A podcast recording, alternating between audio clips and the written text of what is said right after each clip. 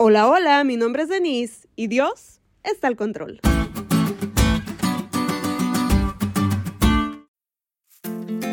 En mi amado México se avecina la época de elecciones para dirigentes gubernamentales. No sé cómo es en tu país, pero en el mío, durante esta época, los candidatos son amables con la gente, les visitan en sus casas, comen en puestos ambulantes, son amigos de las señoras y hasta les buscan para generar empatía son agradables, propiciando una impresión de que ahora sí habrá un cambio. Y aunque este podcast no es de política, existe una realidad.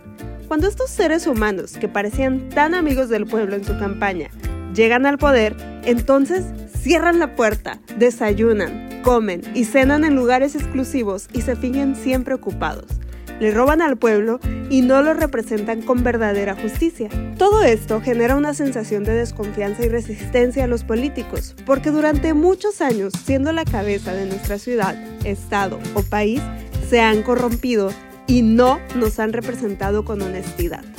No obstante, todo esto es pasajero. La lección de hoy nos habla de un líder universal cuya política es distinta a la que hoy conocemos.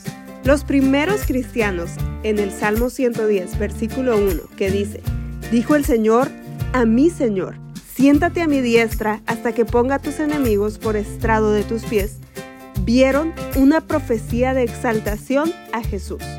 A lo largo de la escritura entendían que todo estaba bajo los pies de Cristo, y aunque como menciona la lección, sabían que sobre la cabeza humana estaban los poderes de las tinieblas en las regiones celestes que amenazaban con subyugarlos, se aferraban a la verdad de que esos poderes están bajo los pies de Cristo.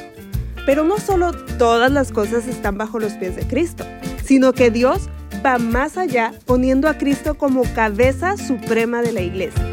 Con esta realidad podemos tener la certeza de que aunque los sistemas políticos fallen o nuestros líderes se equivoquen, que aunque Satanás y sus demonios a través de sus agentes intenten destruirnos, robarnos o no representen con honestidad, amor y justicia, Cristo, Él tiene todo bajo sus pies. Y por si esto fuera poco, siendo Cristo nuestra cabeza, nos provee la manifestación suprema del amor de Dios. No nos representa universalmente un líder con errores o que solo finge una amistad con nosotros para obtener un beneficio. Nos representa el dueño y creador del universo, que además de ser perfecto, tiene la victoria sobre cualquiera, sobre todo poder cósmico y sobre lo que sea, porque venció en la cruz, para hacernos parte de su cuerpo. Cristo está al control y no solo está al control, sino que ya ganó. Y si Él ganó, nosotros como miembros de su cuerpo también ganamos.